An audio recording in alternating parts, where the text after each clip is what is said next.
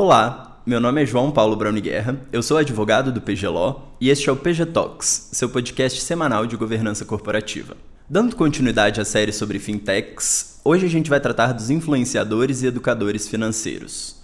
Já falamos sobre fintechs de uma forma geral e sobre os bancos digitais. Então não poderíamos deixar de falar daqueles que colaboram para o acesso e a democratização do conhecimento sobre o mercado financeiro e o mercado de capitais. Mas até que ponto vai a influência de um influenciador?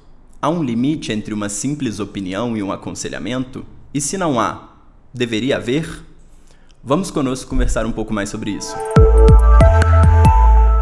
Os influenciadores e educadores financeiros são um fenômeno recente e crescente no Brasil. Com a consolidação das mídias sociais nas últimas décadas, influenciadores de todas as áreas se firmaram nas mais diversas plataformas como pessoas que comunicam, interagem, oferecem e divulgam os mais variados conteúdos e produtos. Dentre eles, alguns temas relacionados ao mercado financeiro e de capitais passaram a ser cada vez mais demandados pelo público brasileiro, como os investimentos, as finanças pessoais e a educação financeira. Considerando um cenário de baixa taxa de juros nos últimos dois anos, dentre outros fatores, o número de investidores no Brasil cresceu. Dados divulgados pela B3, a Bolsa de Valores oficial do Brasil, mostram que em junho de 2021 houve um aumento de 43% de contas cadastradas em relação a esse mesmo período em 2019. Esse fenômeno estabeleceu definitivamente influenciadores e educadores financeiros,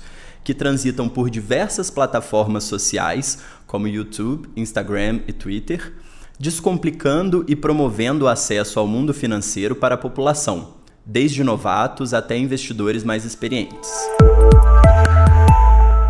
Uma pesquisa realizada em 2021 pela Ambima, a Associação Brasileira das Entidades do Mercado Financeiro e de Capitais, mostra que no Brasil há aproximadamente 266 influenciadores financeiros e que só entre setembro de 2020 e fevereiro de 2021 esse grupo foi responsável por mais de 120 mil vídeos e postagens nas mídias sociais. Estima-se que a soma da audiência desses influenciadores é de 74 milhões de pessoas, público equivalente a quase um terço da população brasileira. A pesquisa mostra ainda que, em meio à pandemia de Covid-19, a busca por temas relacionados a investimentos no Brasil superou a busca por temas relacionados à saúde não dá para negar a relevância dos influenciadores e educadores financeiros.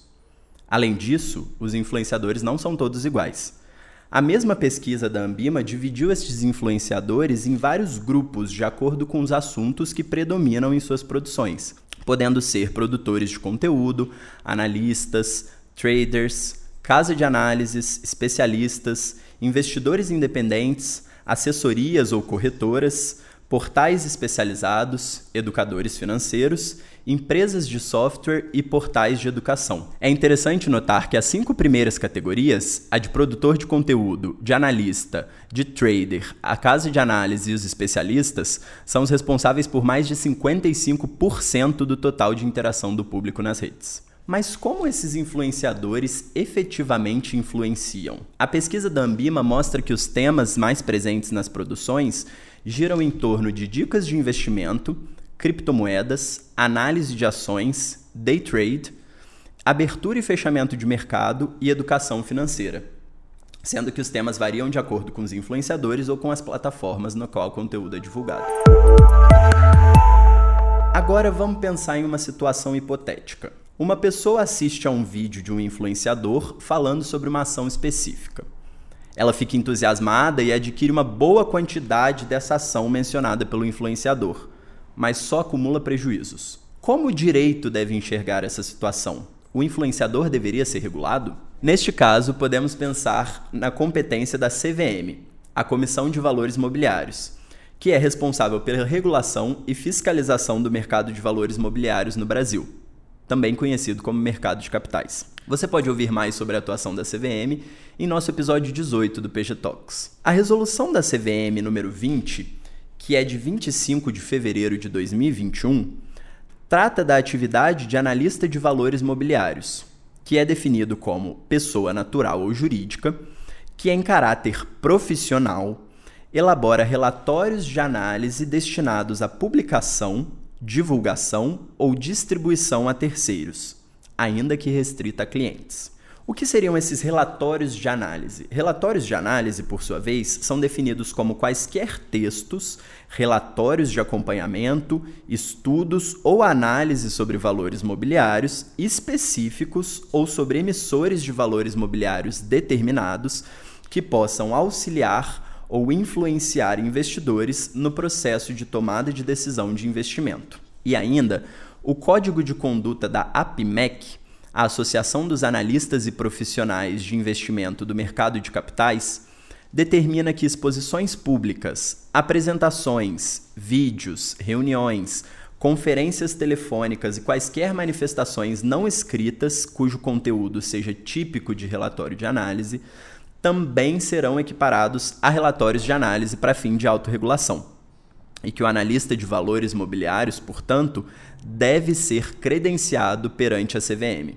Portanto, levanta-se a questão: todo influenciador seria um analista de valores mobiliários e deveria ser credenciado perante a CVM? A própria CVM responde que não.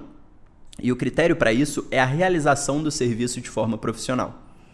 A CVM emitiu em 11 de novembro de 2020 o ofício circular número 13 de 2020 com o objetivo de esclarecer justamente essa dúvida sobre a atividade profissional do analista de valores mobiliários.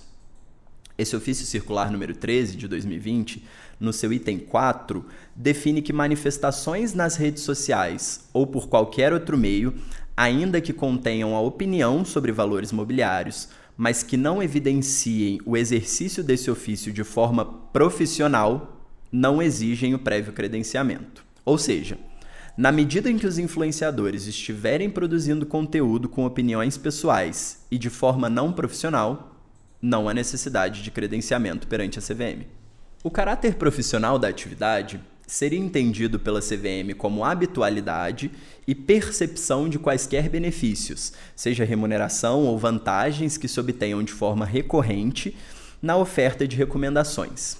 Em relação ao conteúdo das mensagens emitidas pelos influenciadores, o item 6 daquele ofício circular número 13 de 2020 indica que a moderação na linguagem utilizada será um parâmetro avaliado no conteúdo da manifestação. Uma vez que uma mensagem de teor mais assertivo ou apelativo poderiam configurar uma tentativa de convencer e induzir o público em geral. Mas como esse fenômeno ainda é muito recente, cada caso deve ser analisado de forma mais específica e é possível que o próprio entendimento da CVM passe por alterações ou aprimoramentos no futuro. Portanto, caso os influenciadores estejam apenas emitindo uma opinião, a própria CVM entende que não há por que o direito se intrometer nessa atividade. Só tem necessidade de se credenciar perante a CVM aquele que realize atividades profissionais de analista de valores mobiliários ou de consultor de valores mobiliários. Um consultor de valores mobiliários, segundo a resolução da CVM número 19 de 2021, é aquele que realiza a prestação dos serviços de orientação, recomendação e aconselhamento, também de forma profissional, independente e individualizada sobre os investimentos no mercado de valores mobiliários, cuja adoção e implementação sejam exclusivas do cliente. Sendo assim, Naquele nosso exemplo hipotético da pessoa que compra ações após consumir o conteúdo de um influenciador, este influenciador só deveria ser credenciado na CVM caso ele esteja exercendo um serviço profissional. Não há necessidade de se credenciar se ele estiver emitindo apenas uma opinião.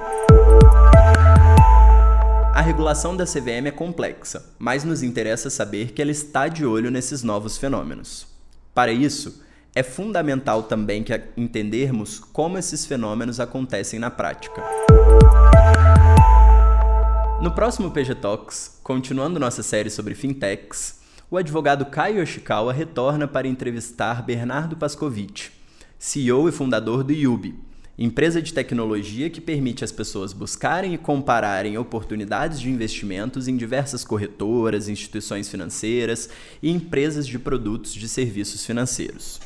Eu não vou perder. E eu sugiro que você também não perca. E se você gostou desse tema e do nosso podcast, sugiro entrar em contato conosco, tanto pelo canal do PGLO no YouTube, como também no Facebook, no LinkedIn, onde você nos encontra com o nome PGLO, P-G-L-A-W. Você também pode entrar em contato conosco via e-mail, pelo e-mail info.pglo.com.br, caso tenha alguma dúvida ou pontuação sobre o tema. Então, muito obrigado e até a próxima semana.